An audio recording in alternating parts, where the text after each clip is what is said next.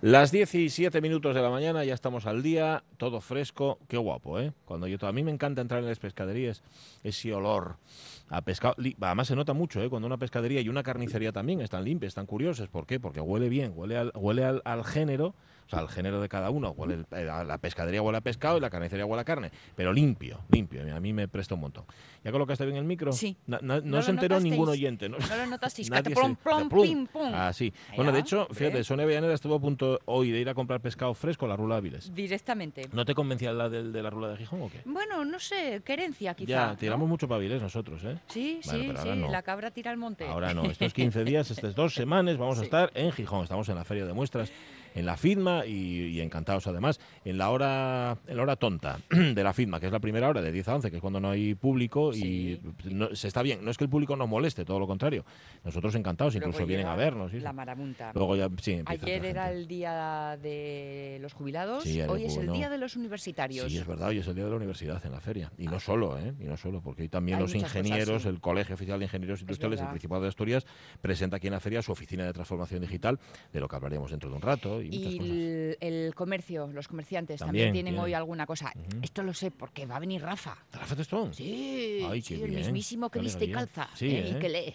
Yo no sé si le da tiempo ni a vestirse ni a calzarse. Ya probé. No sé cómo lo hace. Sí, dijo que corre, corre. Eh, digo, oye, Rafa, a menos cuarto pases por allí y tal y mm. cual. Dice, la menos diez. Digo, chico, tú en cinco minutos mucho haces. Bueno, bueno, igual aquí en el entorno de la feria aparcar, pero él no, porque no tiene coche. O ah. si tiene coche, no lo usa. yo creo que, bien, tico, tico. Sí, ¿Tú crees que ese tipo fino? Dando un paseo. ¿eh? Cuidado, ¿eh? él es muy de caminar, pero yo también, que ya me hice hoy desde el llano hasta la feria. Ah, Caminando, más bien, pues está muy guapo. El monte, desde el llano hasta el monte. Eso es, del monte hasta la playa. Bueno, pues ya os dijimos lo que tenemos hoy en el programa. Si nos eh, interesa, pues ponéis la cope. Y digo, a ver, la que queráis, no tiene por qué ser esa. Pero ya sé yo que no, porque además solo os hemos contado una parte de lo que vamos a tratar aquí en la radio mía. Sí. Claro, el resto que si lo adelantamos, ¿qué gracia tiene? Se ceba un poco, pero el resto se deja a la expectativa. Por ejemplo, no sabéis, porque no podéis entrar en mi cabeza, que si pudierais entrar tenéis que poner botes catiusques, que, que llevo varios días con ganas de comer chimos. ¿Tú acuerdas de los chimos? Chimos es, es un agujero rodeado de buen caramelo. Pues días llevo queriendo comer chimos y no me atrevo a preguntar en las tiendas si sigue habiendo chimos, si siguen existiendo los chimos. Y además, eh, no me atrevo a preguntar, no porque me digan que no, sino porque me digan que sí. Porque si me dicen que hay chimos, los voy a comprar. No, pero espera, espera, que es muy, es muy sofisticado. Esto es como la Madalena de Proust. A ver, a ver, Resulta que me compro los chimos, imagínate que los hay, que siguen existiendo. Los pruebo y no saben como cuando era pequeño. Porque ¿qué es lo que quiero yo recuperar comiendo los chimos? Pues el sabor de cuando era pequeño. Pero la pequeñez eso nada, eso, es imposible. No, no, no, eso por supuesto que no. Nada sabe como sabía cuando eras tú pequeño. Nada, absolutamente nada. Ni las excepciones. Hay un nombre para este que eh, se llama el sabor. Mm. Creo que es umami. Mm, ah, el umami. El umami. El umami, el umami, ¿eh? sí, sí, sí, Y es que me lo, me lo lío, el, eh, ahí le pongo el mismo nombre a dos cosas que son diferentes. A yumanji y al umami. que es un sabor que en realidad no existe porque es un recuerdo, que es esto a lo que tú haces ah, referencia. Vale, vale, vale los frisuelos de mi abuela. Sí, Aunque tu abuela viniera hoy aquí y te hiciera los mismos frisuelos, ya no te van a saber diferentes. Bueno, como viniera mi abuela aquí hoy y me hicieron a frisuelos, moría el susto. Básicamente, total, además porque yo no la conocí personalmente, así que... Pero bueno, imagínate, sí, el arroz con leche de mi madre, que la prueba ya no está para hacer arroz con leche. Pues, Eso ya no, no va a tener presente nunca más. Claro, que tiene que ver con la memoria, ¿no? Y la memoria es infiel, como todos sabemos. Bueno, yo como siempre haciendo ¿eh? referencias así a lo, pues a lo loco, ¿eh? Sin poner Muy bien, porque luego esto es para forzar a los oyentes a que justamente a que busquen y comparen. Exacto. No entre emisoras, que busquéis información sobre las cosas que planteamos. Em, hoy, por ejemplo, vamos a hablar, fíjate, estamos en la feria y vamos a hablar del mercado. Vale. De, o de los mercados, que esto es muy habitual, es ir con los de la feria, volver con los del mercado. Nosotros vamos con los de la feria, pero en nuestro Facebook os planteamos, os pedimos que nos habléis de mercados. Porque, oye, eh, que en cada pueblo hay el suyo, o lo había por lo menos, ahora mismo no sé, ni tampoco con qué periodicidad. Esto David Varela seguramente lo sabe muy bien y, habrá muchos oyentes que lo sepan. El mercado del vuestro pueblo, el del pueblo de al lado, el de ese mercado exótico en el que estuvisteis. Por ejemplo, yo estuve en Túnez, en la Medina de Túnez. Hombre, es una cosa muy impresionante y no me clavaron un cuchillo de milagro. Ya lo cuento, sí, lo, cuento, hombre, pero porque me metí donde no tenía que meterme. Yo lo malo de este tipo de mercados es que los confundo todos. Sí, ¿eh? El de Marrakech, el de Túnez, el de Casablanca. Son franquicias, bobas. Sí, son franquicias. Están franquiciados, los hacen todos iguales, es como los McDonald's. De hecho, en alguno me perdí y tuvimos que salir con GPS. ¿En serio? Sí, sí, sí. Bueno, a, ver, es fácil perderse. ¿eh? Los, las medinas, no, los zocos. Sí, los zocos, las medinas, todo esto. Es fácil porque es un dédalo. Claro. te pueden meter y hubo alguno que no salió de, los zocos y las medinas. Bueno, si queréis lo ponéis en Facebook. Mercados, mercados que recordéis, cercanos, lejanos, exóticos o no. Y también otra pregunta añadida, por si os apetece contestar. ¿Sois de, regatear? O sea, ¿os gusta regatear cuando vais a los mercados? Yo no. Nada, nada, Yo soy Incapaz. Me, ofende muchísimo. Eso, mi padre sí, mi padre era de regatear, le encantaba. de hecho, vamos, nos hacía pasar bastante vergüenza. Sí, ¿verdad? Sí, sí. yo Me, parece incómodo. Pues pero claro, un precio, hay pues lugares donde tiene que ser lo que tiene que ser. Siete, lo, cosas. lo que pasa es que ya sabes cómo es lo de la vida de Brian, aquello, ¿no? Del tipo que regateaba y si no regateabas no te lo vendía. Sí, sí, ¿eh? sí. Pero hombre, ¿cómo va a pagar lo que yo le pido? no, no, pida usted, pida usted menos. No ¿eh? es que me deja fatal que le pido mucho. Claro, si además la costumbre es la costumbre. Si siempre hemos regateado, ¿por qué, ¿por qué tiene usted que cambiarnos la costumbre? Bueno, hay algunas contestaciones de, de, Facebook de ayer que quiero ah, rescatar hoy. De ¿eh? ayer, vale. De ayer, de ayer. Vale, vale, por ejemplo. Pues mira, por ejemplo, por ejemplo, eh, Alfonso González Esparta dice, cuando quiero volver todo lo clásico, estábamos de lo que veías en bucle. dice, pongo TCM eh, o cualquier otro canal de estos y así tal. Claro, que ayer hablábamos de en bucle, porque ver por segunda o por tercera vez eh, de forma así discontinua... No sé qué poner y pongo ¿eh? esta. Bueno, exacto, que vas a tiro fijo. Águeda González que nos decía, puede que tengas razón Sonia que lo más frecuente sucede en la infancia, lo de repetir, repetir. Y es que me llamó la atención, dice, cuando teníamos ocho años, a mis primos les regalaron la cinta casete de Volumen Brutal, Varón Rojo. Ah. Sería el verano del 82 o por ahí. Pues ya nos tienes a mis primos y a mí poniéndola de continuo, moviendo la melena todo el día, cantando a voces. Cuando mi tía se cansaba nos quitaba la cinta un rato. Qué poca paciencia. Qué poca paciencia, dicen, madre del alma. Esto vaya a honor y recuerdo de la tía de Águeda. Pero sobre todo, el que quería rescatar era el de José Ramón Blanco Forcelledo, porque dice me gustó mucho la efeméride de hoy, como aficionado que soy a la escalada. Y me gustaría dar un par de detalles sobre el cainejo, que aunque irrelevantes sobre la escalada, no dejan de ser curiosos. Por ejemplo, el cainejo fue mandado llamar por Pedro y subió palurrieyu de noche con luna después de estar todo el día segando un prau. O sea que iba descansadín. La segunda, y cómo murió, ya que a un paisano duro como él lo mató un carnero de un cabezazo. Ah. Pudo más el carnero que el cainejo. Qué mm. bárbaro. A ver también a qué altura de la vida del cainejo. También, bueno, no me parece que fuera tan mayor. se murió en ¿eh? el 13. Acordaos, ayer lo contamos, se murió en el 13 cainejo y en el 41 el Marqués de Villaviciosa. Bueno, pues y lo de la dificultad en V que hablábamos. Ah, sí, sí. En realidad significa 5, eh, porque es dificultad de quinto grado. Ah, vale, ¿eh? vale. Y un quinto más, es diferente. Que sí. la panza de burra. A la altura que está y con los medios que lleva bien, ya vos digo que mete mieu. Vale. O sea que... Oye, gracias, Blanco Forcelledo. Sí, señor. Dos anécdotas y una aclaración. Tantos datos. Está muy bien, está muy bien. Pues nada, ya lo sentimos por, por, el Cainejo, que no pudo la montaña con él y pudo un carnero. Madre mía. Eh, pues nada, lo que nos cuentan los siguientes. Nosotros encantados. ¿Ha sonado la no ha sonado la sintonía todavía. Ahora sí. La radio es mía. Pachi Poncela. Más bien en la feria de muestras tú, porque además hoy va a ser un día de feria, se está metiendo la nube, está un poquitín, se está nublando un poquitín, hace resol, eh, sopla un airecillo agradable, humedad relativa del aire 58%, ya voy, voy ahora. Mm. Y, todo bien. Hasta la una vamos a estar aquí, va a estar Omar Caunedo a los mandos, creo que Pablo de la Cal se va a quedar un ratín también porque tiene cosas que hacer, pero le gusta tanto escuchar la radio que al final es lo que sea. Sonia Avellaneda, que ya está, que ya voy, hombre. Sonia Avellaneda, que ya está lista, y Pachi Poncela dispuesto también a lo que sea. En la feria estamos y hoy tenemos Tajo. En la feria... Pues mira, hoy presenta el Colegio Oficial de Ingenieros Industriales del Principado de Asturias a partir de las 6 de la tarde su oficina de transformación digital. Hemos hablado, hablamos aquí en la radio mía justamente de esta oficina que es un hito importante, justamente para algo tan, tan relevante para las empresas como es la transformación digital, que es un reto que ya ni siquiera es un reto, que es una auténtica necesidad, como también hemos contado aquí. El ponente en esta jornada tan especial va a ser quien ya nos acompaña, que es Juan Merodio. Juan, ¿qué tal? Muy buenos días. Hola, muy buenos días. Juan Merodio es experto en marketing digital, en redes sociales y en transformación digital. Juan, del 1 al 10, ¿cuál es el grado de concienciación y de implicación que tiene la empresa española en la transformación digital? ¿Cuánto se lo creen? Vaya. Un 2. Un 2. Del 1 al 10, un 2. Sí, sí, lo decías antes, la necesidad ya imperiosa de todo esto y todavía la, te diría que es un 2. Madre mía. Pero, entonces, ¿a qué esperamos? Eso es lo que estoy diciendo yo, ¿no? Yo creo que todavía muchas empresas no son, saben de la importancia de lo digital, pero no son conscientes de lo relevante que es a día de hoy y que va a ser para el futuro de su empresa. Hasta el punto de que el marketing digital puede salvar nuestra empresa o nuestra tienda física. Totalmente. Y al final no es solo pensar en digital o no digital, es pensar que el consumidor a día de hoy está en los dos mundos, el presencial y el digital, y tenemos que adaptarnos a los dos mundos. Si os dais cuenta, en cualquier momento al final lo que hacemos es saltar de un dispositivo móvil al mundo real cuando estamos en una tienda, por lo que tenemos que ser capaces de converger estos dos mundos. Dos mundos que eh, significa coexistencia y no relevo.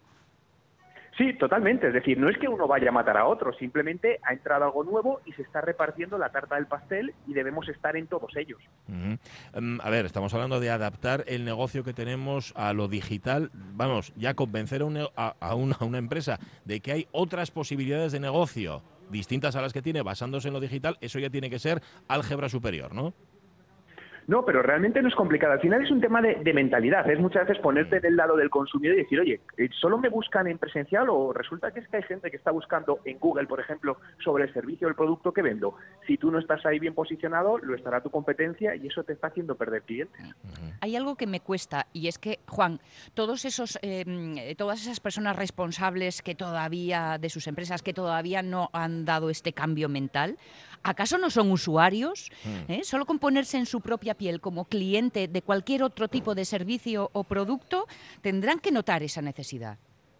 Sí, pero muchas veces la vorágine del día a día, del trabajo, nos lleva y no nos paramos a pensar en todo eso. O como sucede muchas veces, las empresas están funcionando bien y dicen, no, si yo estoy vendiendo, yo no tengo problema, incluso estoy creciendo en ventas. Ya, pero el peligro de todo esto no está hoy, está en el próximo año o dos años. De tal manera que le ha pasado a muchas empresas que han se han dejado llevar por los buenos resultados y de la noche a la mañana salen nuevos competidores y en cuestión de dos años tiran una empresa que llevaba años al traste. Por eso hay que empezar a prepararse hoy para sobrevivir dentro de dos años pero también con una, no sé, con una vía, con una ruta marcada. Quiero decir, yo me acuerdo cuando empezaba en esto de la publicidad que se decía que en las redes sociales tienes que estar. ¿Para qué? Dice, ah, no sé, pero tienes que estar. Claro, uno tiene que transformarse digitalmente, pero no sencillamente para estar, sino con un objetivo. Totalmente, eso es un gran error, ¿no? Que hay que estar, mucha gente está en redes sociales, muchas empresas, ¿por qué no? Porque hay que estar, no. Es decir, igual que en cualquier parte de la empresa marcas una estrategia de negocio, un plan de negocio, tienes que estar asesorado por expertos que te ayuden, oye, ¿cuál es la estrategia digital que debemos seguir alineada a nuestros objetivos de negocio? Porque no perdamos de vista que esto no es un tema de marketing, esto es un tema puramente de negocio y el marketing es una parte más de ello. De ahí ese común error que hemos hablado en tantas ocasiones en este programa de delegar este tipo de, tarea. Pues, en el primo, en el cuñado. el cuñado manager que se llama, sí. el manager.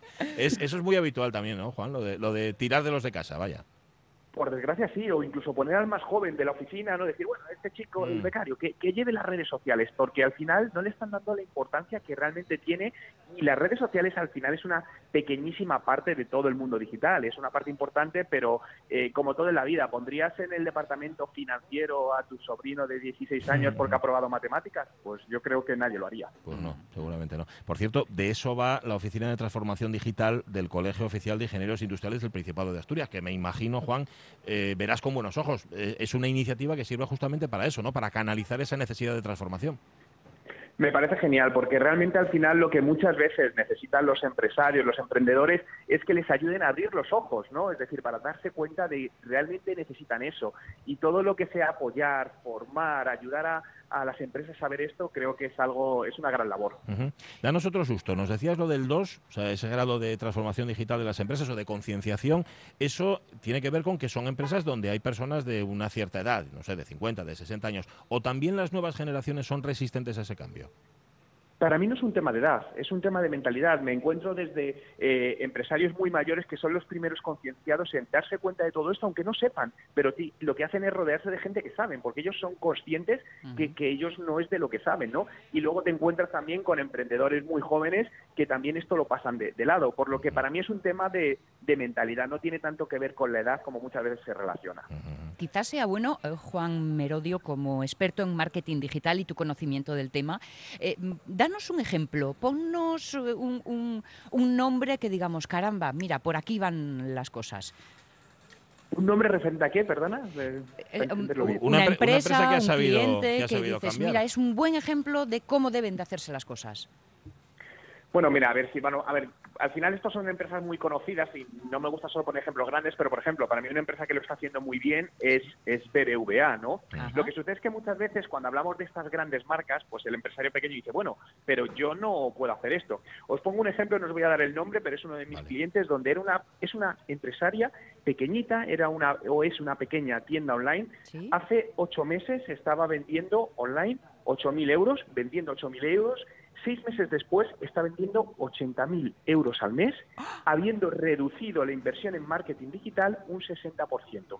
Y todo gracias a una ruta. Y esto, básicamente lo digo, es una empresaria individual, no estamos hablando de una gran empresa. Mm. Oye, la charla de hoy empieza por ahí, ¿eh? Sí, sí, sí. ya verás cómo los convences. voy a contar este caso. Ah, hombre, a ver, también es que me imagino que la reticencia de algunas empresas es eso, es que esto es para las grandes. Claro. Esto a mí no me toca, ¿no? No, no me afecta.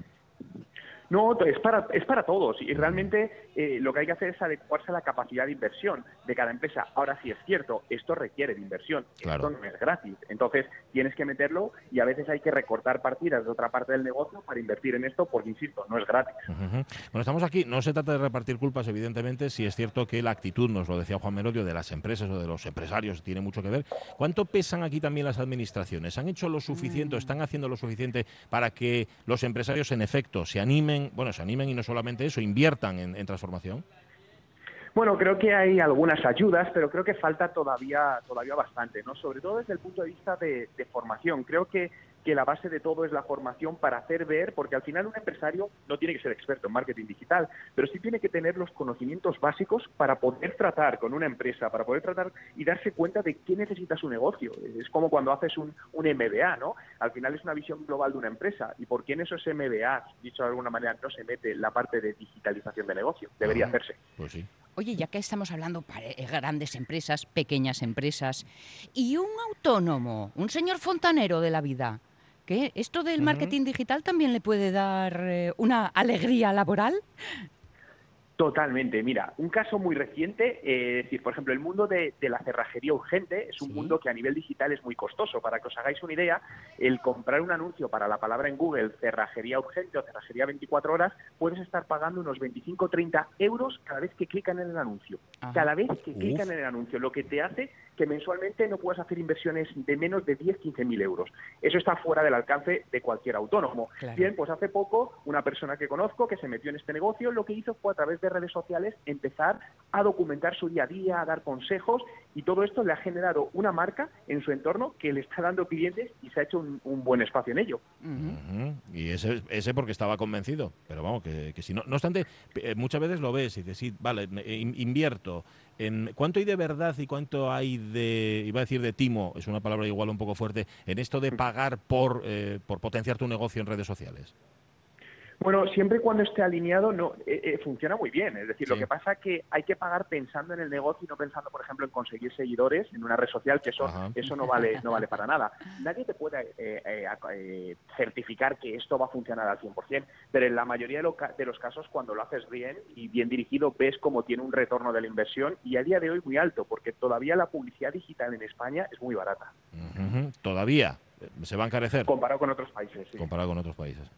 En fin, va a ser apasionante la charla, así que invitamos a, quien esté interesado, que me imagino que habrá muchos, y como decía Sonia, no solamente pequeños empresarios, sino también autónomos que quieran ver cómo, cómo reflota su negocio, cómo tira para arriba, la charla que va a dar esta tarde a partir de las 6 de la tarde, titulada Emprendimiento Digital y Nuevos Modelos de Negocio en la Era del Dato. Nuestro invitado de hoy, que es Juan Merodio. Juan, muchísimas gracias. Un abrazo. A vosotros un abrazo. Buen día, buen día. en marketing digital, redes sociales y transformación digital. Va a ser a las 6, bueno, a las 6 y 10, antes hay una presentación. Yo después del 8.000 a 80.000, chico, creo que, con este ejemplo como prueba del algodón mm, no caben muchas dudas. Bueno, y quedaos también con ese dato, no basta solo con tener eh, muchos seguidores en redes sociales. Hay que tener muchos clientes, que es el objetivo final. ¿no? Sí, sí. Pues nada, lo organiza el Colegio Oficial de Ingenieros Industriales del Principado de Asturias, que presenta hoy aquí en la feria su Oficina de Transformación Digital, que tiene, por cierto, y esto es importante, ya que hablábamos antes del apoyo de las administraciones, ayuda directa de los fondos FEDER, es decir, de fondos europeos. ¿Por qué? Porque la transformación digital, como hemos dicho tantas veces, no es una opción, sino una necesidad. y es una inversión, no un gasto. Eso es, ya está. ¿Queda claro? No, que hay que repetirlo todo 100 veces, hombre. Está bien.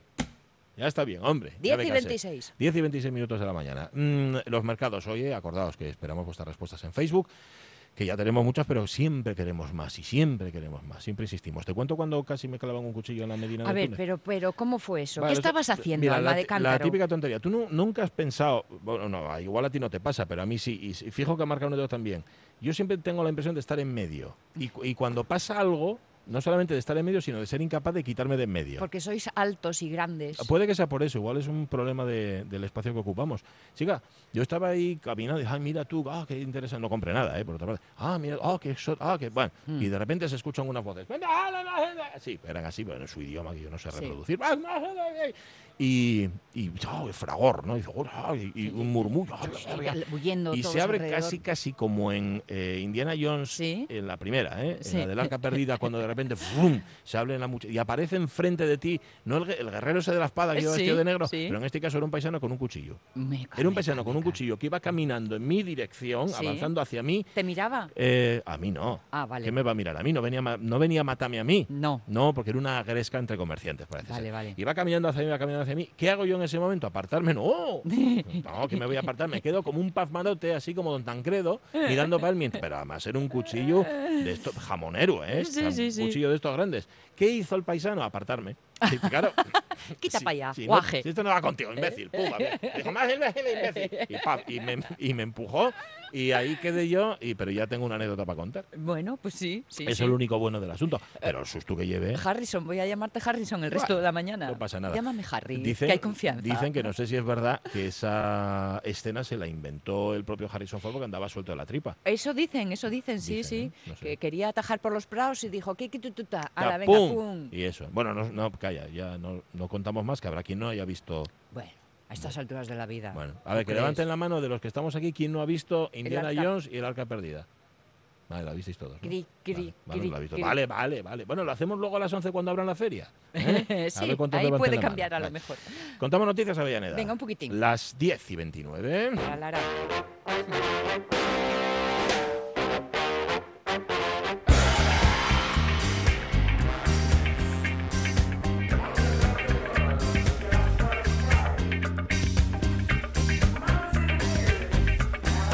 Mira, estos señores parecen justamente que están en la Medina, ¿no? Estos que los que hablan de fondo.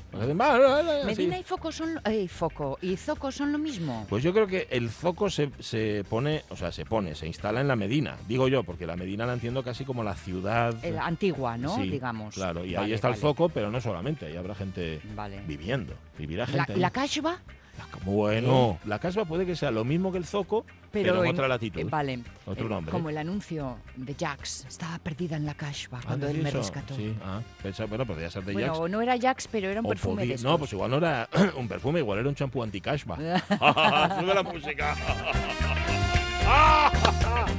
Todo esto lo hace mientras eh, se sacude el hombro. Sí, la verdad que tengo.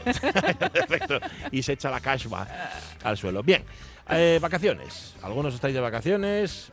Allá quien se os maldiga, ¿vale? Hay vacaciones, hay vacaciones que no se olvidan. Mi nombre es Julia. Y este que veis aquí es el pueblo donde yo pasé uno de mis veranos. No, perdón. Uno de mis veranos no. El verano más hermoso de mi vida.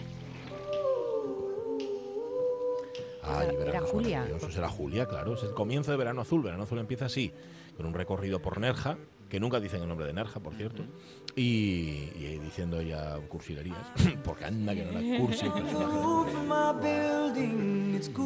Hay veranos maravillosos, todos tenemos alguno, todos los recordamos. En el caso de una reina, pues una reina que va a tener, pues, pues tendrá veranos maravillosos siempre, ¿no? Porque es algo privativo de, de la familia real. Mm, ¿Pueden ser mejores? Parece ser que sí. Dice la reina Leticia sobre sus veranos en Mallorca. Dos puntos comillas. Cada vez mejor. Los reyes Felipe y Leticia y sus hijas, la princesa Leonor y la infanta Sofía, protagonizaron este domingo el tradicional posado veraniego en Palma, ante los medios gráficos. Eso sí, con la novedad de que ha vuelto a ser en el Palacio de Maribén, en una parte del jardín, después de que el año pasado se trasladara al Palacio de la Almudaina. Las dos hermanas estuvieron en julio en un campamento en Estados Unidos, también lo habían hecho así el pasado verano, y allí practicaron vela, ya sabéis que es un deporte al que su padre es un gran aficionado. Con este son ya 15 los veranos en los que la reina Leticia pasa parte de su descanso en Mallorca y aseguró que se encuentra cada vez mejor, zanjando así la polémica que asegura que le incomoda la obligación de pasar sus vacaciones en la isla Balear. Hombre, a lo mejor no es por la isla, sino es por el todos, todos, todos. Bueno, que tiene que estar ahí con la familia, sobre todo Para con la, política. La foto oficial del verano, la reina escogió un favorecedor vestido de flores rojas, ah, con un pronunciado escote y unas alpargatas de cuña altas anudadas en el tobillo muy, muy isleño, ¿eh? las alpargatas. Leonor, por su parte, también lució un conjunto floreado de pantalón, largo y Sofía una sencilla camisa blanca con pantalón corto. La princesa de Asturias, que el 31 de octubre cumplirá 14 años, y la infanta, que tiene 12. A pesar de ser más joven, estos días en Mallorca se ha constatado que la infanta Sofía es ligeramente más alta que su hermana mayor. Sí, con un cachu. Además, bueno, estos son, claro. primero. Depende a quién salgas, ¿no? Pues sale más a tu padre, a tu madre o tal. Vale, pues cómo nos alegra saber que los veranos de la reina Leticia vayan cada vez mejor, como ella misma ha dicho, porque estábamos muy, muy preocupados por si se aburría en Mallorca. Que lleve alpargatas de cuña y sobre todo también nos alegra que Sofía sea ligeramente más alta que su hermana. Uno ante esto solo puede exclamar... Eh, ¡Qué noticia más cojonuda! ¿Verdad? Sí. Sí. Oh, lo siento. No, no, no pasa nada. Me, imagino que habrá quien, quien, no sé, grite de gozo al saber que lo está pasando también Leticia y este tipo de cosas que no, no sé. Pero esto es ¿A ti te aportan mucho? Es noticia pequeña, ¿no? ¿Es noticia? Sí, sí. Una noticia tremenda. Es el posado, era como el posado de Ana Obregón, pero con la familia real. Por cierto, que se han esforzado mucho en el Photoshop para quitar la, la pulsera de todo incluido que llevan. Que, yo, que llegó una pulsera, no, lo quitaron. Porque en esos veranos que cada vez pasa mejor, creo que la reina Leticia lo tiene todo incluido. O sea, no tiene que poner bueno, vamos a dejarlo como está. vacaciones. A ver, lo bueno de las vacaciones, los que estáis de vacaciones, es que no hay que madrugar. Mira que la manía de madrugar. ¿Por dónde empezamos? ¿Por dónde vamos a empezar? A favor de viento. ¿Y no hace viento? Es igual. De todas maneras, se barre mejor más tarde.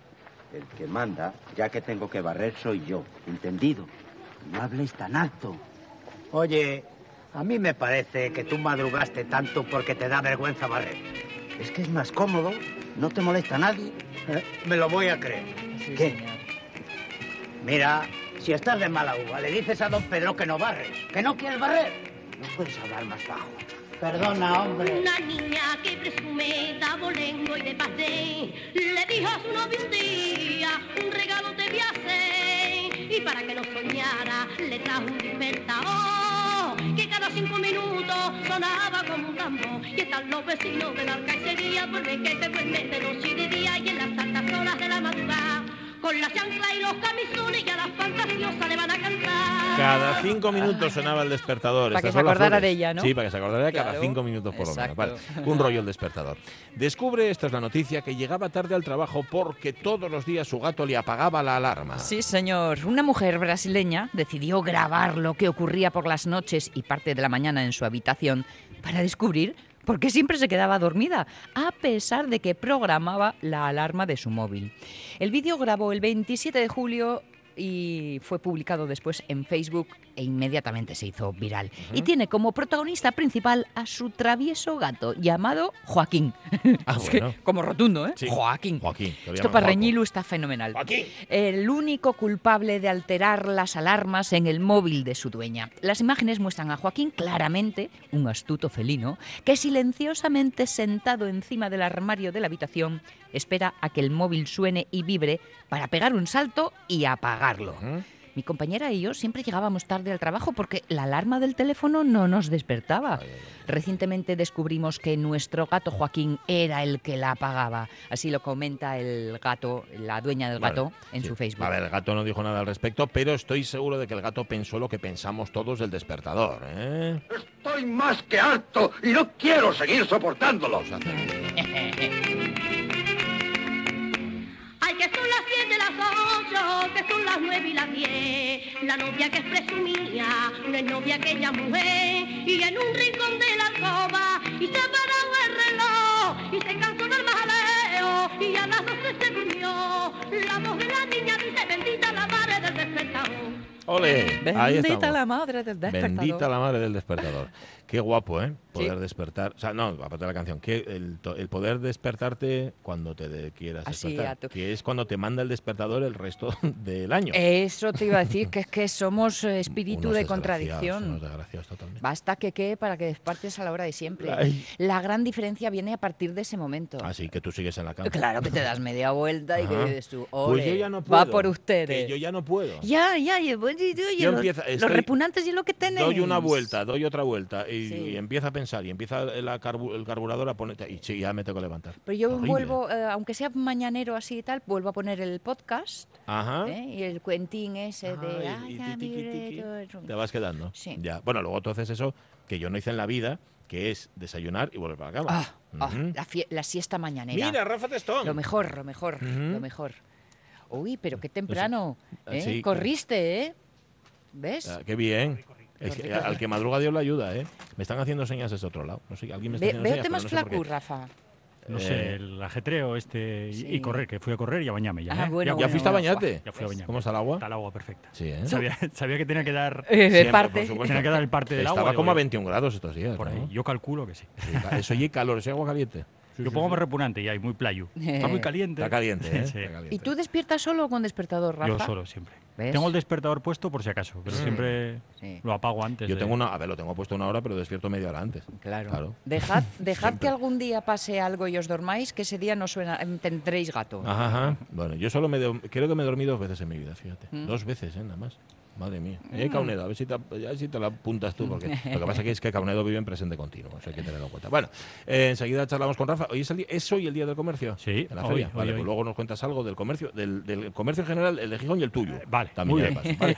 Hoy es 6 de agosto, por cierto, es hoy también. El 6 de agosto se celebra en Gijón, de hecho tenemos una plaza del 6 de agosto, porque tal día como el 6 de agosto de, me acordaré del año, 1811 puede ser, llegó Gaspar Melchor de Jovellanos por última vez a Gijón. Pero Ah. luego sabéis que tuvo que marchar, cogió un barco de nombre extranjero, le iban persiguiendo por ser un poco ilustrado, Mm. y entonces él iba, hubo una tormenta, tuvo que desembarcar en Puerto de Vega y allí murió. Pero la última vez que estuvo en Gijón fue el 6 de agosto, del año de su muerte. Y por eso creo que soy... Del año de su muerte. Del año de su muerte. Creo que soy, sí, pero fue antes de morir. Ya, ya, ya, sí, Vamos sí. a dejarlo claro. Creo que soy cuando lo hacen la ofrenda floral. Así que igual hoy tenemos gaites, Ah, tambores, chinfainas. bueno. Todos Vale. nuestros oyentes serán conscientes. Eso es. Sí, no, se van a dar cuenta. seguro. Ratachán, ratachán. 147 días para que termine el año. En 1479 en Quel, en La Rioja, se funda la fiesta del pan y del queso, una de las romerías más antiguas de España que se ha celebrado ininterrumpidamente desde entonces hasta nuestros días. Es una fiesta entrañable, como todas nuestras fiestas populares. Las fiestas de los pueblos en España no se hacen para disfrutar, se hacen para sobrevivir. Ya solamente, ya solamente comiéndola pues palmar. ¿Qué comida? ¿Qué comida? Chorizada, costillada, paellada, pero sin conocimiento. Este año 12.000 raciones de paella. Y dice, oye, céntrate. Céntrate que en el pueblo somos 100. Dile que sobre, cojones, que sobre. Que sobre, hombre, que sí. Que luego eso, además, el arroz de un día para otro sabe mejor.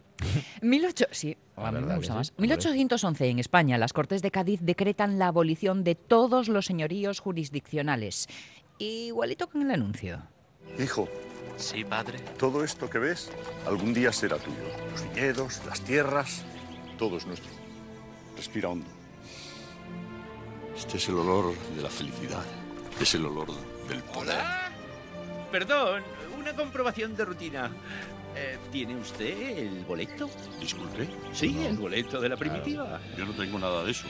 Vaya, pues van a tener que abandonar este sueño. Te quitan el señorío, se lo Sí. hicieron las Cortes de Cádiz, que era, claro, una manera de igualar, ¿no? Si eran liberales, pues oye, liberales para todo, que es eso de a la comida, sabíalo yo. Sabíalo yo que Rafa no, sin comida no podía venir. Vale. Año 1880.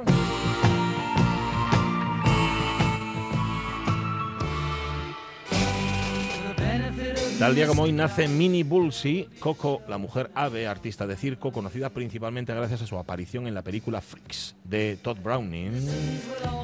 Coco la mujer ave, mejor dicho, Minnie Bullsley, vamos a llamarla por su nombre, padecía una rara enfermedad de los huesos llamada síndrome de Seckel, por lo que mostraba una corta estatura, cabeza pequeña, cara y nariz estrechas, ojos grandes con inclinación antimongoloide, es así la, la descripción Sí, clínica, sí. quijada retraída y un ligero retraso intelectual. Actuó en sus últimos tiempos como la mujer ciega de Marte. Fue recogida en un asilo mental por su primer promotor que estaba dispuesto a sacar partido de su aspecto. Murió la pobre Minnie en accidente de tráfico en fecha desconocida. Se sabe que en el año 60, en 1960, todavía vivía. Al cumplir 80 años, llevaba tiempo ya exhibiéndose en Coney Island como un fenómeno de feria. Hay informes que dicen que se murió en el 64 y además atropellada por un coche. Os habrá pasado a todos que hemos pensado en el hombre elefante, Eh, salvando claro, las distancias. Es otro caso pero- también de, ¿cómo decirlo? De, de fenómeno de feria, de persona, de ser humano convertido en fenómeno de feria por, sí, porque hay promotores que no tienen ningún tipo de escrúpulo. Minibus, sí, sí. Ay, los promotores sin alma Ay. y los científicos con, Con serendipia. Sí, sí, señor, en con- este caso. con hongos. 1881 nace Alexander Fleming, biólogo británico descubridor, descubridor de la penicilina. Su descubrimiento cambió la historia de la humanidad. A lo largo de la historia de la humanidad, los gérmenes infecciosos han causado la muerte y la destrucción. Durante siglos, enfermedades mortales como la tuberculosis y la gangrena han causado la muerte de muchas personas en todo el mundo, en el campo, ciudades y campos de batalla. La producción de penicilina tuvo una gran importancia en la Segunda Guerra Mundial. La portada de la revista Time, en mayo del 44, decía que la medicina de Fleming salvaría más vidas que las que arruinaría la guerra. Bueno, Se utilizaba para salvar las vidas de los soldados que sufrían septicemia, pero también curaba otros tipos de enfermedades que padecían los soldados.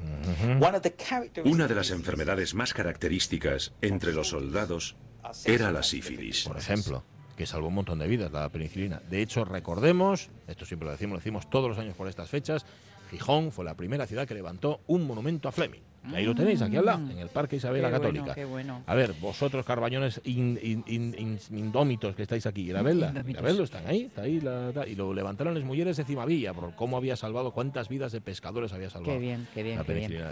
Esa penicilina que, como decíamos, fue un encuentro casual. No, Sí. lo- no la buscaba, pero No, porque esto... tenía, tenía Gochu y laboratorio.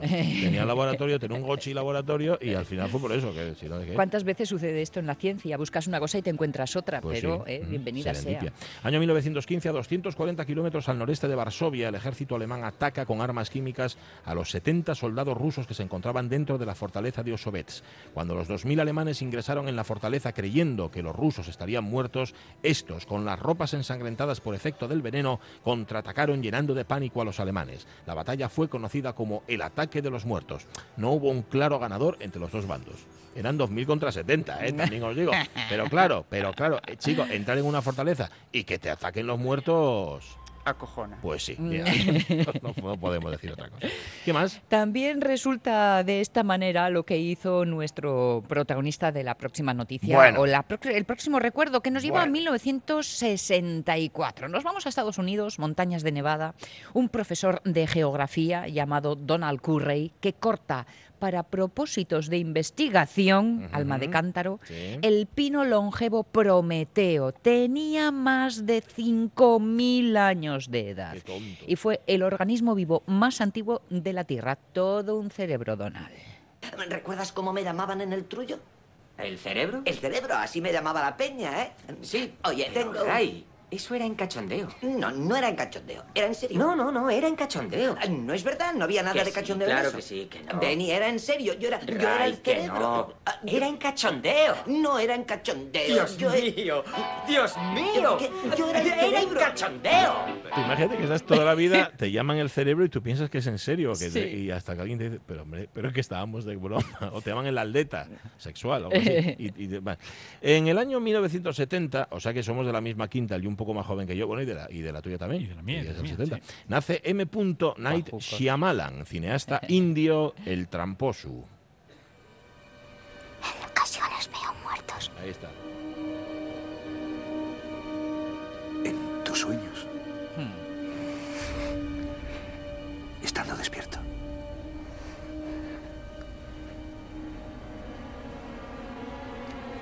Ves muertos en tumbas y ataúdes.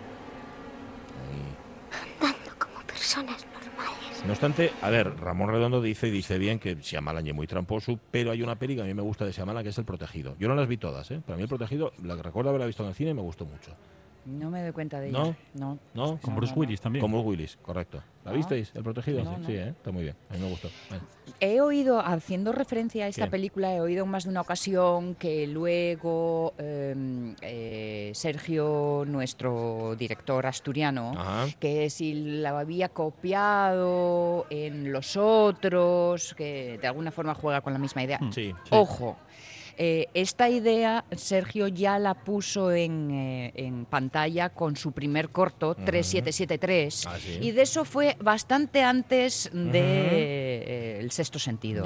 Entonces, eh, a ver quién, no, no voy a decir quién copia a quién, pero desde luego él no copió a Bueno, Sheyman. en cualquier caso, antes que cualquiera de ellos, yo creo que estaba ya Henry James, con otra vuelta de tuerca, Sí, otra vuelta de donde no se sabe si los muertos son muertos, fantasmas, imaginaciones, pero bueno, eso ya a otro nivel más sofisticado. Y bueno, no está aquí Ramón Redondo, pero seguro que se acordaría de la película, la adaptación de ese, de ese libro, que es. Suspense de Jack Clayton, una Ah, pues maravillosa película también de Sí. finales de los 70. ¿Y está basada en la vuelta de tuerca? En otra vuelta de tuerca de Henry James, sí. Ah, bueno, pues mira, ¿ves? Oye, ¿Eh? de- Siempre hay un antes. Y vosotros viendo películas de después. Shyamalan. Anda, hombre, que no tenía nada que hacer.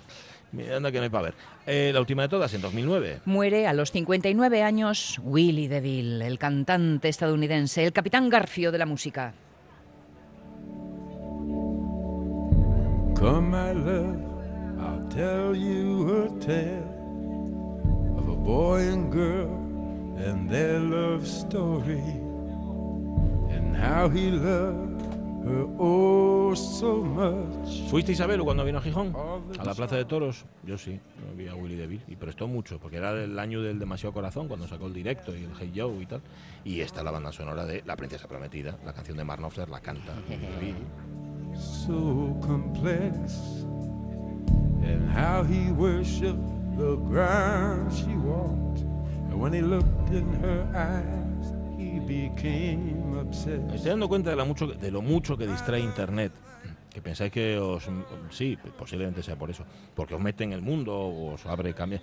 No tengo internet aquí porque no tenemos wifi. Sí. Cortesía, por cierto, del recinto ferial. Sí. Y, y entonces, como no tengo wifi, no puedo A entrar a mirar, rabilar, ¿eh? a rabilar a mirar Kosuke. Claro, y, y yo como he- me he hecho un apaño aquí de aquella manera, Ujú. estoy precisamente fisgando lo de otra vuelta de tuerca. Ah, claro, porque ño, ño, ño, en los radares se han puesto en marcha. Del 85. La peli. La, peli de suspense. Pues es en blanco y Ah, negro. no, no, no, perdón, perdón. Es que es la peli, pero en este caso es de Eloy de la Iglesia. Ah. Del 85, la otra Ajá. vuelta de tuerca. Bueno. y No, no. es también adaptación de la misma novela. Sí, claro. Buah, Oye, sí, se aquí no- hay para dar y tomar. Se nos está acumulando el trabajo, ¿eh? Vino Lucía López Santos también. No, de que quede de pie. Decía Rafa si me levanto. Bueno, espera, que tenemos varias y vamos a dejar que se siente. Oye, mm, Día del Comercio y en la feria, Rafa, tú estás en la directiva de la Unión de Comerciantes del Principado de. Asturias. Sí. ¿Qué, qué cargo tienes? Que no, por- Pues oye, estoy, soy uno de los vicepresidentes. Eres uno de los vicepresidentes, Sí. jolín. Eso te lleva, sobre todo, curro, ¿no? Sí, Más, más que trabajo- nada. Más trabajo que otra Pero cosa. bueno, eh, bueno. se lleva bien. se Oye, lleva estábamos hablando hace un momento con Juan Merodio, experto en marketing digital, no sé si lo estabas escuchando, para No. un negocio, por ejemplo, como el tuyo, un negocio medio, una librería. Sí. Eh, el, marketing, el marketing digital, ¿cuánto lo trabajáis? Si el marketing digital son las redes sociales, Vale, ¿es bueno, eso el entre otras marketing cosas, digital? entre o- otras entre cosas. otras cosas, pues no Poco, mucho, la verdad. Poco. Poco, hombre, sí que le dedico. Yo tengo los perfiles de, de Facebook y de Instagram de la librería, aunque el de Instagram tengo que decir que me lo lleva la mi fía, que es la que hace las fotos guapas y eso. Yo pongo algún texto, pero Instagram también tengo que decirlo que a mí no es una red social en la que me sienta No. muy a gusto ni muy cómodo, ¿no? ¿No? ¿No estás a gusto en Instagram? No. Yo estoy mejor en Instagram que en Facebook. fíjate. Ya, no sé. Facebook, no sé, no sé. Mm, Insta- Instagram lo que pasa es que lo veo todo demasiado guapo. Ya, puede ser. Mira, Lucía López Santos sabe, mucho de eso, de la diferencia entre gestionar una red social Claro. para tu gusto, gozo y disfrute y hacerlo de forma profesional. Pero, pero seguramente muchos negocios no lo saben. esto. Aquí un gestor digital, Eso aquí es. un amigo. Esto es el principio de una... de una- una buena relación o larga de amistad, ¿no? A ver, no sé, la diferencia al final se trata en disfrutar a la vez que muestras ¿no? lo que haces, Claro. a qué te dedicas y la filosofía de la empresa. Si, que al final pues no deja de ser la misma personalidad que cada uno tenemos extendida a un negocio. Ah, pues entonces esa parte la hago bien. Bueno, al fin y al cabo también quien lleva el negocio es Rafa y, y- y, claro, las redes sociales vamos a, por resumir mucho, ¿eh? las redes sociales tienen que ser Rafa también, o sea, tienen que ser reconocibles, ¿no? Por supuesto. Sí, por ejemplo, en mi caso es un negocio, una librería. Yo lo que no voy a poner es libros que a mí no me gusten, que no me convenzan, o libros que sabes que a lo mejor van a tener, pues probablemente pones determinados libros mediáticos buscando me gustas o buscando y yo eso no, eso personalmente no lo voy a hacer. A ver, claro, lo que no recomendarías en la librería seguramente, pues no lo recomiendes en las redes sociales. Efectivamente. va, por, va por ahí. ¿Y no cabe un esto existe, esto te lo recomiendo? Hombre, depende hasta dónde queramos llegar. Tenemos que ser éticos con nuestra filosofía y modo de entender la vida al final, ¿no? Si de poco nos sirve decir, me encanta el cielo azul y publicar luego fotos de tormentas, por ejemplo. Ya, ya. Pero, pero espera, espera, vamos a, vamos a, provocar un poco. Si a ti te viene una editorial grande, grande y te dice, oye, tienes que promocionarme este libro, por, no sé, te doy ciertas ventajas, ¿no? No vamos a hablar solo de pasta, que no la, mm. la, pasta no es lo más importante. El libro no está mal del todo, igual a ti no te satisface al 100%, pero bueno, tampoco es una caca de la vaca. Eh, ¿Tú eso lo harías? No. No. No, a ver, una cosa es, yo lo digo siempre, yo el cuando además te puede venir una editorial grande o te puede venir un autor pequeño, amigo. Que, también, que también ah, pasa, ¿eh? Claro. Incluso puede que te pase más eso segundo. Puede, puede, puede, que pase. compromiso todavía. Sí, sí, sí yo digo lo yo digo lo mismo siempre. Mi librería está abierta a todo el mundo y ahí se va a exponer el libro. Pero yo recomendar, una recomendación mía es un libro que a mí me guste. Y además puedo equivocarme en esa recomendación, que eso lo digo siempre, porque depende de cada persona. Y no es que recomiende libros, a mí hay novelas que yo puedo recomendar porque me parece que son honestas con lo que hacen, es decir, novelas que no pretenden nada más que entretener, pero que a mí me parece que lo hacen bien. Y si, yo como tu cliente que me conoces bien, mi línea de gustos no tiene nada que ver con la tuya, claro. ¿Me recomiendas lo que a mí me gusta? Por supuesto que sí. Iría por ahí a decirte. Pues Incluso los pestiños. Sí, sí. Sí, es algo que bueno, yo tampoco creo que haya, que haya mucho de eso, ¿eh? no hay, pero, pero si hay algo que es tu línea, eso pasa mucho. A mí el autor que uno de los autores que más me gusta es Roberto Bolaño. Yo no lo recomiendo ah. mucho porque me iba. lo, advierto, lo advierto siempre. Siempre dices lo mismo. Hay, hay lecturas que no son fáciles, hay lecturas que te va a costar las 50, 60 primeras páginas seguro. Además, ibas a vender pocos libros porque duran mucho. Sí, Los de Bolaños duran mucho. No, y después pasa que, que tú no puedes, yo creo que no puedes hacer una recomendación, aunque te venga una editorial grande, porque eso sería lo, lo que decimos siempre del pan para hoy y fame para mañana. yo, yo no puedo recomendar un libro a determinadas personas que van a la librería, que sé sus gustos, que no está acorde de sus gustos, que no está acorde con sus gustos, perdón, porque sé que después vas a, decepcionar. Ya decepciono de vez en cuando, porque lógicamente no puedes acertar y, ya tienes las que te dicen, esto que me recomendaste, voy a tirártelo a la cabeza. Pues fíjate, es que estábamos hablando antes de, empezar el programa sobre las personas, esto vale también para los libros, que, escuchan la radio y ven la tele y entonces ya saben de tele y de radio. Eso en el caso de, todo lo que tenga que ver con el mundo digital, lo más habitual. Todo el mundo sabe, ¿no? Hombre, todos somos cuñados en, todas en absolutamente todas las materias entendemos de todo y si no entendemos, pues enseguida estamos en el grupo de amigos. Ah, eh, el otro día, eh, ¿cuál es la diferencia entre embalse y pantano? Discusión, bueno, que enervó a más de uno y que nos llevó dos horas. Al final, ¿qué decides? Buscar en Google cuál es la diferencia y dices, jolín, pues es que tenemos una herramienta que, que es muy útil, no solamente para aprender, sino para coger opiniones de diferentes sitios, ¿no? En este caso puede ser de los libros, pero podría ser de Juego de Tronos. Juego de Tronos hay una cantidad inmensa de grupos en, las que, en los que se opina sobre qué pasa en este libro, qué pasa en aquel otro, cómo será el siguiente, y, que tiene una interacción, pues a lo mejor de más de mil mensajes al día, que es una barbaridad para una red social que, en este caso, un grupo que nadie gestiona. Bueno, pero ahí no hay ninguna importancia y, el divertimento está en eso, en el bla, bla, bla, bla, bla. ¿Quién le importa la verdad? ¿No? Eh, hay temas en los que, en lo otro, un RAE de la vida ya te hubiera solucionado el asunto. Ah, embalse o pantano. Pero la discusión de embalse o pantano seguro que fue muy guapa. bueno, eh, eh, lo que pasa es lo mismo que lo del chigre, a hacer lo mismo que en el chigre, pero en las redes sociales. Con lo cual tiene, pero siempre hay alguien, siempre hay alguien que se encona, o sea, siempre hay alguien que se mosquea, ¿no? Hombre, vaya, hombre, vaya. Y mete un poco de cizaña. Pones de fondo la música. Es que estoy escuchando la canción y no lo puedo contener los coches de choque. Entonces, eh, hay que intentar ir un poco a, divertirse, ¿no? Y aunque se enfade alguien, pues al final. Yo qué sé, lo importante es que hemos sacado su miguilla y que hemos pasado una tarde al sol y piscina, pues hablando de algo que a lo mejor no te hubieras planteado. ¿Sabes lo peor de todo? Que yo no estaba escuchando la canción de los coches de choque. Ahora lo has dicho y ya no puedo escuchar otra cosa. es que es brutal. Demonio. Oye, ¿cómo se pone el escaparate de una librería? ¿Cómo se hace? Hombre, yo- por una parte, en un escaparate, yo por lo menos, ¿eh? yo digo cómo hago el, el escaparate de la buena letra. Yo procuro tener una sección siempre de libros de editoriales asturianas, porque me parece que lo hay que Muy bien. hacer, una parte de libros escritos en asturiano, que no hay Ujú. muchos, y después ya vas centrándote un poco en las novedades, en lo que en lo que va saliendo, porque hay gente que demanda novedades, y después siempre hay una parte, yo lo tengo muy dividido, eh, en los libros recomendados por mí. Ajá. Eso siempre, los libros que a mí me gustan particularmente. Y lo mismo dentro, siempre una sección que yo tengo que se llama La Buena Letra, que ahí es donde están los libros que a mí me, que te me, me gustan, recomiendo. Y lógicamente no puedo leerlo todo, ni está todo, ¿eh? pero bueno. ¿Y el clásico de la idea. semana? ¿Tienes el Bueno, suelo hacer el libro del mes. Ajá. El libro del mes sí lo suelo, sí lo suelo hacer, que coincide con el libro que tenemos un club de lectura en la librería, que es el libro que, leemos, y, y ese es el, el ¿Cuál libro es? ¿El de recomendado. este mes o este mes no hay? Este mes no hay. Para septiembre vamos a leer eh, Pandora en el Congo, de Albert Sánchez Piñol. Es una novela que a mí me gustó muchísimo y que vamos a comentar en el mes de septiembre. Yo no sé dónde saca tiempo este hombre para... Es, es Para todo lo que hace, ¿eh? Más, mujeres que hombres en el club. Ay. Sí, pero tengo que decir, yo este año me, me tocó también hacer varios clubs de lectura en bibliotecas de Gijón Sí. Y, y otro en una asociación de vecinos y ahí, mira, contabilizados, estos datos reales, 125 personas que asistieron a los clubs, 100, eh, 103 mujeres. Qué bien, qué bien. Y 22 Ese- paisanos. Eso es. Y en el club de lectura de la librería, sin embargo, qué está bien, un poco bien. más parejo, ¿eh? Sí. Tenemos bastantes paisanos. Bueno, la cosa. ¿qué es lo último que leíste? Lucía Eh, pues Santos? mira, justo una recomendación, un libro que me regalaron de tu librería eh, por Reyes y que fue mi hermana y le explicó un poco, hablando de recomendaciones, ¿no? Le explicó un poco cómo era yo, a lo que me dedicaba y demás. Y si te digo, no me acuerdo del título, pero sí del resumen, ¿vale? De la sinopsis. Es que tengo un problema con títulos y nombres de actores, ¿De ¿vale? qué va? Eh, es de como si Amazon, entre comillas, porque obviamente no se menciona Amazon, estuviera creara una ciudad en la que todos Ah, sí. acababan siendo autómatas, ¿no? Sí, sí. Y que no te podías salir de allí. Bueno, a Y ahora mí no me- recuerdo el título yo, pero sí, sí, sé que En, perfectamente. en este programa lo Sí. llamamos Orinoco. Orinoco, Sí, es como, sí, lo mismo, lo mismo, pero de otro río, es para, para cambiarlo. Bueno. Oye, gracias a los dos eh, por venir. Es un placer teneros aquí y veros las caras, porque Muy muchas guapo. veces... sí, ¿El qué?